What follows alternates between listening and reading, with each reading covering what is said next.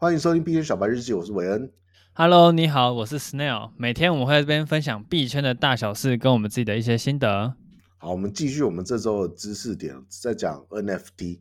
上一集我们讲了 NFT 是什么，所以大家应该有一个基本的一个理解。那我们来讲讲 NFT 的历史，就是到底这个这个这么神奇的东西，是有多少人的脑洞大开了之后，才发展到今天这个地步。嗯，我觉得一开始那个有颜色的 BTC 就已经很脑洞了。我其实到现在，对啊，其实到现在 NFT 都这么蓬勃了，我还是觉得彩色的 BTC 到底是哪一个天才想出来的？它有点可惜，它没有真的进入到就是主流。不过这是在二零一二年这么早，二零一二年的时候，哎，那颗比特币现在还买得到吗？Color Coin 的网页还在。可是可能好像已经没有作用了吧？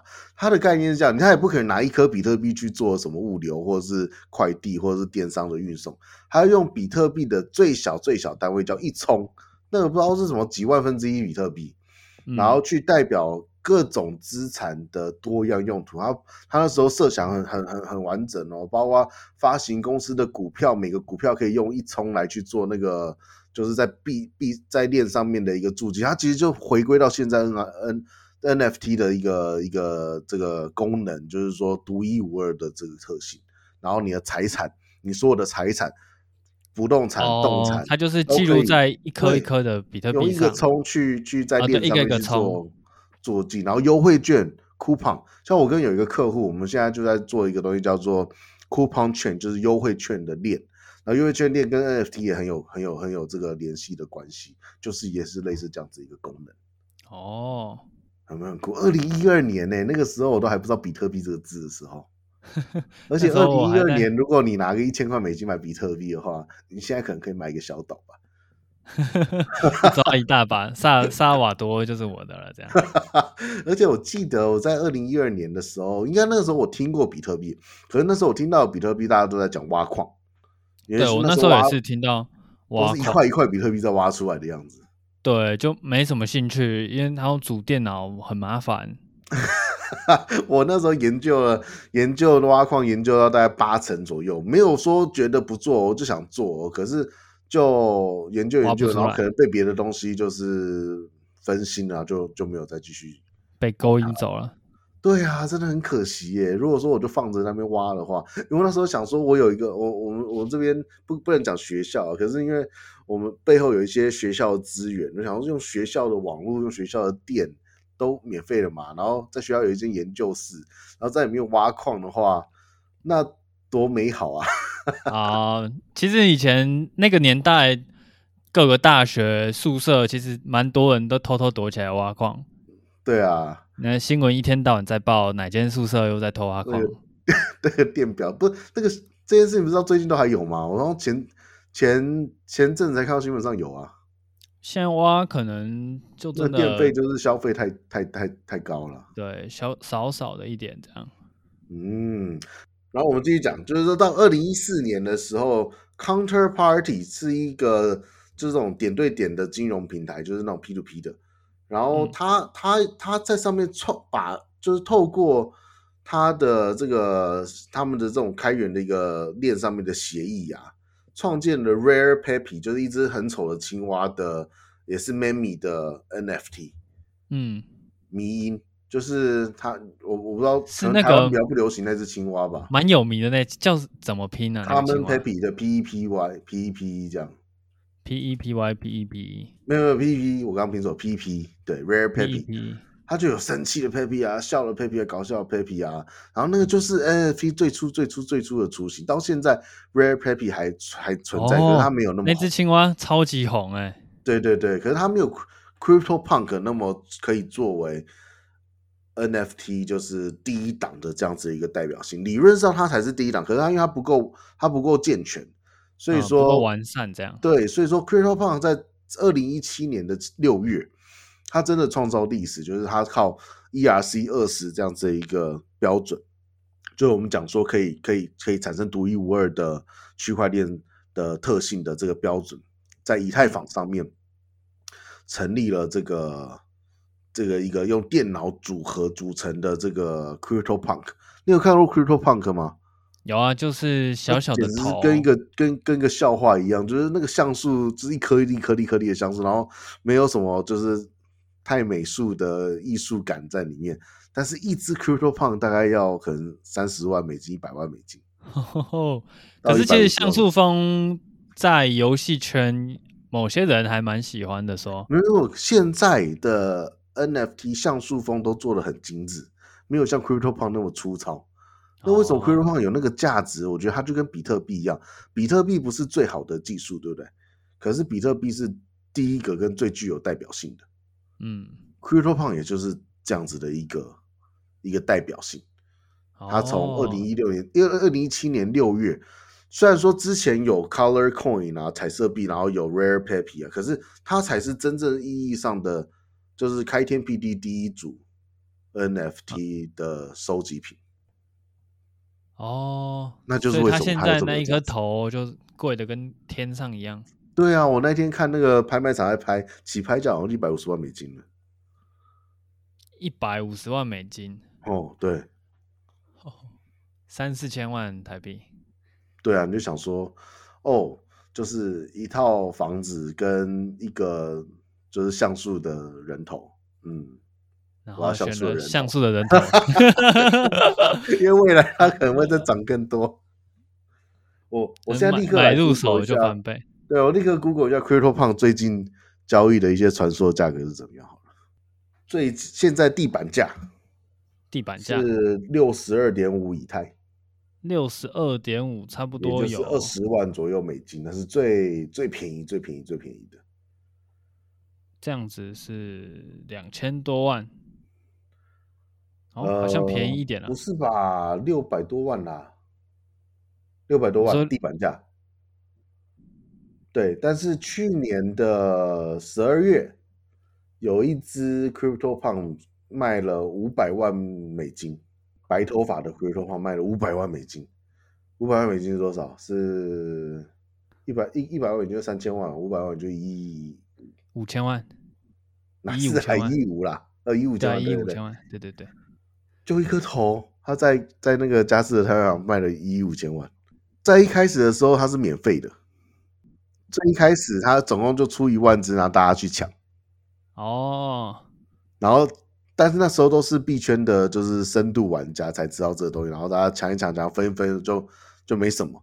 但是后来开始开始不断的增值的时候，开始进入到大就是所谓的网红啊的眼里，然后开始进入到一些比较高资产族群的眼里的时候，那时候我在 YouTube 上面看到，就是说有一些网红在跟大家说这个东西很值得去买的时候，已经是一支可能要要要要五六万美金的时候了。哦，哎呀，应该所以那时候就算知道也买不 起了。对啊，五六万就买个十只二十只这样子。嗯，很难用五六万去赌一个完全未知的项目。对啊，五六万美金也是一百五十万呢，对不对？对啊，都可以弄，可以买一台车吧？还不如也没办法干嘛这样子。哦，对了，想一想，好像就是一台车而已。嗯，不过二零一七年的六月，CryptoPunk 推出来，然后得到大家的关注之后，很快的就很多聪明人嘛。那二零一七年的十月，有一间公司叫 Dapper Labs，Dapper Labs 也是在 NFT 里面非常非常的呃具有知名跟这个公信力的一个一间公司，它就推出了 Crypto Kitty，Crypto Kitty 也是一个独一无二的计划，它是基于 ERC 七二一的一个标准。可以让这个、就是我们说的以太猫吗？对，没错，以太猫就是可爱可爱的一只一只以太猫。哦、那一只以太猫在他们的官网上去生出来，我记得好像只要五六块美金吧，这么便宜。可是如果你可以生出很有具有稀有血统或者是那个稀有呃的的的的辈份的以太猫的话，那是可以卖到可能二十三十万美金的。当初就可以了吗？呃，现在啦，现在当初当然没有。哦对，我想说当初就可以有。它每一只以太猫因为是电脑，就是随机就是特性生成，所以它都是独一无二的。然后没有一只以太，没有一只以太猫会重复，就跟哈雷的机车一样。嗯，对，机车哈雷机车应该也是可以，每一台都发一个 NFT，没错，那一个 NFT 应该蛮有价值的吧？直接绑那台机车的话。哎，对，这样子你要卖车，只要卖那个 NFT 就好了。这一件事情，这个这个 idea 就是我那一天听到一间创投公司，他们在做收藏等级的手表，什么百达翡丽、劳力士，每一只出厂的时候就 mint 一个 NFT，那个 NFT 就代表那一只手表的的的的这个就是身份，然后交易就直接用 NFT 上面去交易就好了。那如果他要戴手表怎么办？可。可能有物流会处理吧，我不知道，我没有我没有看到东西。可是这个 这个 idea 其实就很像，嗯，中国那边有一个很好的酒，不是叫茅台嘛？嗯，那茅台不是就因为太多就是仿的仿的茅台，所以茅台上面都要有很高科技弄一个什么镭射标签，然后还可以到他们的官方网站去查这一瓶茅台到底是真的不是真的。我那时候我那时候在上这个。NFT 的课，因为我上过一整个两，我上过两个 NFT 的学程，因为那时候自己想要发 NFT 之前，我就先上两个学程，然后我就我就我就看到 Dapper Labs 在做这些东西，然后我就看到 NFT 的眼镜是到这边，那时候我想说，哎，与其因为 NFT 已经数位化了嘛，我就想说，与其还是维持了以前纸本的这样子球员卡，不管是大联盟的球员卡，还是 NBA 的球员卡。那时候看，好像是世足杯的时候还是什么，然后就看世足杯不是常常会会回回播，就是当周或当场比赛前十大好球吗？嗯，我就说如果有一个 NFT 是把每一个十大好球，每一个好球都把它 mint 成一个 NFT 的话，那就已经把你原本一个球员只 mint 一张卡，变成每一场比赛都 mint 好几张、好几个 NFT。结果继续把课上上去，发现啊，NBA Top Shot 人家已经做出来了。嗯，NBA Top Shot 就是同样就是以太猫这家公司 Dapper Labs 在把 Crypto Kitty 弄红了之后，NBA 跑去找他们合作做的东西。哦，所以你知道他们多厉害？真的，那大联盟也跑去找，开创了一个又一个王朝。那以太猫跟这个 NBA Shot，对啊，那 NBA Top Shot 这个这个我们在之后案例在实际上去分享，它其实就是把每每每一场比赛的好球。的那个小片段就很像你在 ESPN 会看到，就是说当周十大好球这样，每一个 mint 成一个 NFT，然后基本上就是我每一批 NBA 推出的这个 NFT 一推出来就卖光。对，我记得那时候就是你就要去抢，疯狂的抢。对，没错要去抢。哎，我突然想到，嘿，你说这样子当初 NBA 很红那个他的 Top Shot 的时候，为什么 NFT 没有掀起像现在这样子的风潮？应那应该是有掀起，只是不在你的社群之中啊，因为我们毕竟还是东方的社群。Oh. 当初那是先在西方那边他们哦，oh, 对对对，合理这样。东方其实你也很少听到大家收藏 NBA 的球员卡或者大联盟球员卡。对啦，球卡其实收藏的真的很少。我们的文化还是没有那边那么的植入骨髓。我以前在美国的时候啊，我很难，就是说，就是我平常不管是工作或者是生活，或者是说。聊天都很能够跟他们互动，可是，一到体育这个地方，我们就很捉襟见肘，因为他们一定会有自己风靡的体育，不管是棒球的大联盟，或者是 NBA，或者说美式足球 NFL，然后他们对于那个队伍里面的每一个队员的所有的数据，都是可以就是倒背如流的。哦，美剧上常看到他们就是连球队历史哪一年。创立哪一年第一场？一群人聊天才会有那种共鸣啊！